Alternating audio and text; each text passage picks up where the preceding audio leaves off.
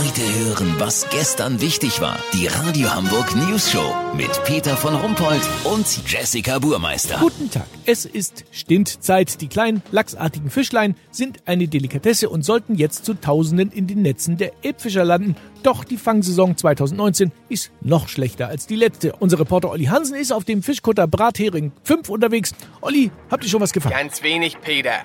150 Reusen legt Klaus Döbel in der Saison aus. Normalerweise sind da hunderte Kilo Stint drin. Diese Saison wird voraussichtlich die miserabelste ever. Warte mal. Hast was drin, Klaus? Ein Turnschuh, eine tote Krabbe und ein Stint? Echt? Hör auf. Lass mal sehen. Das gibt's doch gar nicht, Peter. Das erste Stintlein. Aufpassen, der ist glitschig. Klaus, ich bin Angler, da kenne ich mich aus. Oh nee, jetzt ist er wieder drin.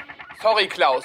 Der war irgendwie glitschiger als die Fische, die ich so kenne. Aber sag mal, Olli, warum fangen die Fischer denn keinen Stint mehr? Peter, Klaus ist sich ganz sicher, dass das mit dem ewigen Ausbergern zusammenhängt.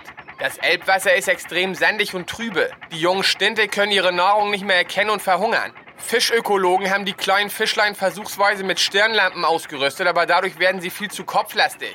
Außerdem versucht Duma unter Wasser bei 3 cm Sicht mit zwei Brustflossen eine Knopfzellenbatterie zu wechseln. Weißt, wie ich mein? Ja, das ist wohl schwierig. Aber ähm, sag mal, äh, wenn jetzt auch noch die Elbvertiefung kommt, dann wird das ja alles wahrscheinlich noch schlimmer, oder nicht? Absolut. Das ist wahrscheinlich das Aus für Klaus und seinen Kutter.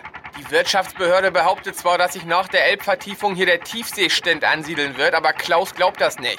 Die halten uns wohl für vollkommen verblödet, sagte er mir gerade. Warte mal. Klaus? Klaus! Andersrum die Zigarette. Du zündest gerade den Filter an. Ja, gern geschehen.